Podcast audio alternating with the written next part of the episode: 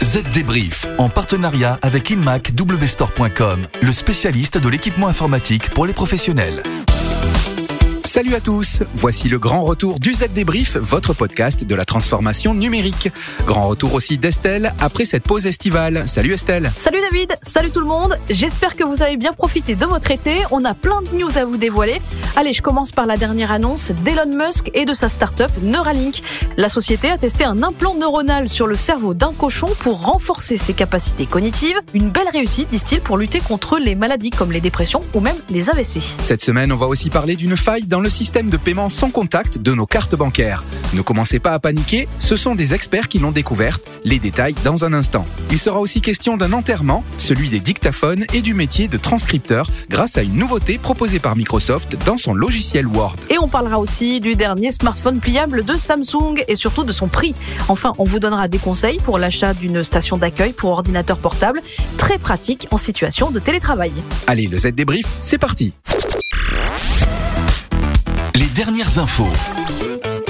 On commence cette nouvelle saison avec les dernières news de notre chouchou de la com, Elon Musk. Jamais avare de surprise, la semaine dernière, il a présenté au monde entier Gertrude. Mais qui est Gertrude? Eh bien, Gertrude, c'est un cochon de laboratoire, un cobaye dont la start-up s'est servie pour tester sa nouvelle puce neuronale. Une prouesse technologique, puisque cette puce de 23 mm de diamètre et 8 mm d'épaisseur doit permettre de traiter des maladies ou des troubles neurologiques comme la perte de mémoire, la cécité, la paralysie, la dépression, l'insomnie, l'anxiété, les accidents vasculaires cérébraux ou encore les lésions cérébrales. Rien que ça. Ok, mais on connaît le côté farfelu de l'entrepreneur.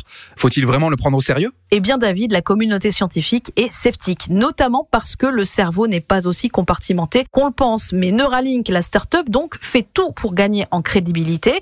Elle vient d'obtenir l'approbation de la Food and Drug Administration, l'équivalent américain de l'Agence nationale de sécurité du médicament et des produits de santé, pour continuer ses tests. Du coup, après Gertrude, ce sont les humains qui vont servir de cobayes, si je comprends bien. Enfin, pour le moment, aucun calendrier n'a été communiqué.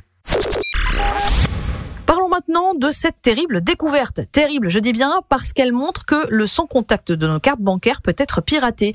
Et quand je pense à tous les paiements que j'ai fait cette année de cette façon, eh ben j'ai un peu peur. On se calme, ce sont de gentils universitaires qui ont fait cette découverte, des chercheurs suisses de l'école polytechnique fédérale de Zurich. Ils ont démontré qu'avec deux smartphones Android, une carte de paiement sans contact et une application qu'ils ont concoctée, on peut récolter de belles sommes de manière illégale, car il faut au préalable avoir volé la carte bancaire. Ces chercheurs affirment que l'attaque est possible en raison de défauts de conception dans la norme EMV et dans le protocole sans contact de Visa. Ils permettent, disent-ils, à un pirate de modifier les données impliquées dans une transaction sans contact, dont les montants importants qu'on peut régler au-delà des plafonds. Ils précisent avoir testé leur attaque dans de vrais magasins et aussi à contourner les codes PIN sur les cartes de crédit Visa, Visa Electron et VPay. Mais rassurez-vous, l'équipe de chercheurs a informé Visa de ses conclusions. On peut espérer que la société trouve rapidement la parade. Estelle, vous allez pouvoir continuer vos achats. David, j'ai une bonne nouvelle pour vous. Vous n'allez plus avoir besoin de lire mes pattes de mouche sur les comptes rendus de nos réunions grâce à Microsoft. La société va bientôt sortir une nouvelle fonction de transcription sur Word. Il faudra juste parler et les mots s'afficheront sur l'écran.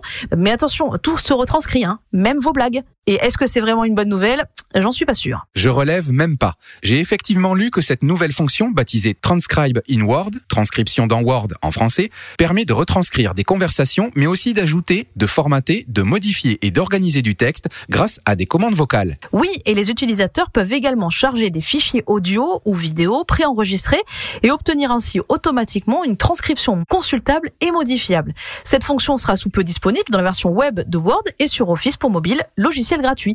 Il suffira ensuite d'être connecté à un compte Microsoft. Les commandes vocales pourront aussi être utilisées par les abonnés de Microsoft 365 dans les applications Word pour Windows et pour Mac dans quelques semaines. Si vous voulez voir un aperçu, sachez juste que la fonction n'existe qu'en anglais américain pour l'instant et sur la version web de Word. Que vous traitiez d'importants volumes de données, conceviez du contenu innovant ou élaboriez un business plan, vous avez besoin d'un ordinateur sécurisé et performant pour répondre à vos défis quotidiens. Découvrez les PC Lenovo équipés des processeurs AMD Ryzen Pro chez InMac W Store et trouvez la solution pour toutes vos applications professionnelles. Le chiffre marché. On va parler gros sous maintenant et surtout prix exorbitant pour un smartphone. Enfin moi, c'est mon avis.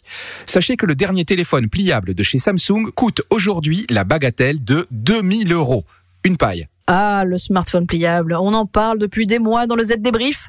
2000 euros, oui, c'est quand même une somme pour celui qui s'appelle le Galaxy Z Fold 2. Vous allez me dire, mais qu'est-ce qu'il a de plus que les autres pour coûter si cher? Eh bien tout d'abord sa taille.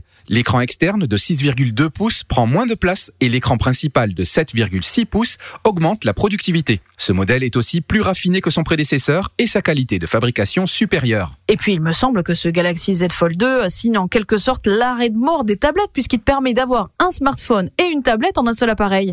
Mais vu le prix, mieux vaut encore acheter ces deux équipements pour l'instant. Et si vous voulez vraiment acheter un smartphone qui se plie, histoire d'être à la pointe de la technologie, sachez que le Galaxy Z Flip coûte, lui, 1500 euros. C'est tout de même 500 euros de moins que le Galaxy Z Fold 2.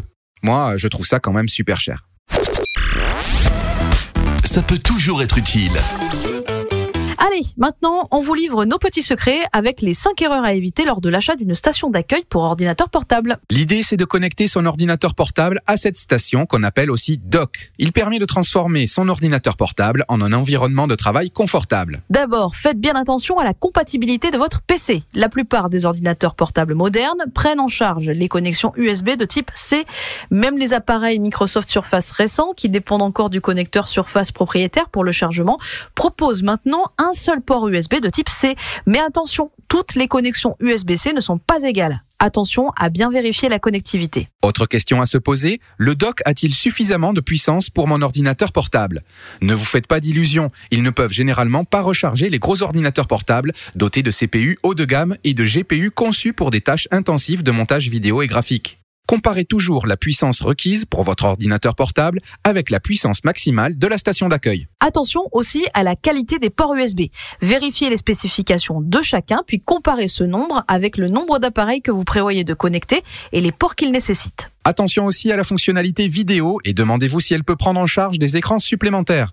Sachez que si vous branchez votre station d'accueil sur un moniteur 24 pouces fonctionnant en Full HD, il ne devrait pas y avoir de problème. Mais les choses risquent de se compliquer si vous avez l'intention d'utiliser un écran haute résolution. Donc bien se renseigner à ce sujet. Enfin, pour que tout soit parfait, anticipez la place que va prendre votre station d'accueil et les câbles pour pouvoir profiter au maximum de votre espace de travail. Vous êtes donc prévenus. C'était donc Z Débrief version rentrée 2020. On se retrouve la semaine prochaine. D'ici là, portez-vous bien. Et si vous avez des questions ou que vous cherchez des informations sur l'actualité du numérique, une seule adresse, zdnet.fr. Bye bye Z Débrief, en partenariat avec InMac WStore.com, le spécialiste de l'équipement informatique pour les professionnels.